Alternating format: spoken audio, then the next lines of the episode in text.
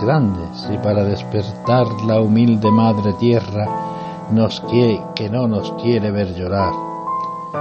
¿Por qué nuestra madre es madre y nos ama con locura?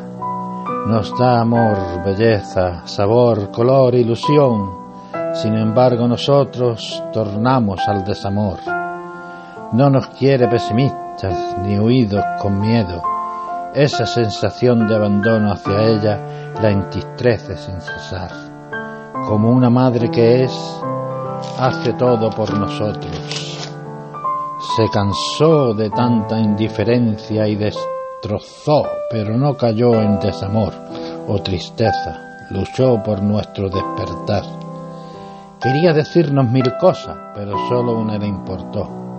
No me abandonéis a mi suerte os tengo mucho que dar, vida, naturaleza y amor. Conservadme hasta el final, pues el mío, si llega, te ha de llevar.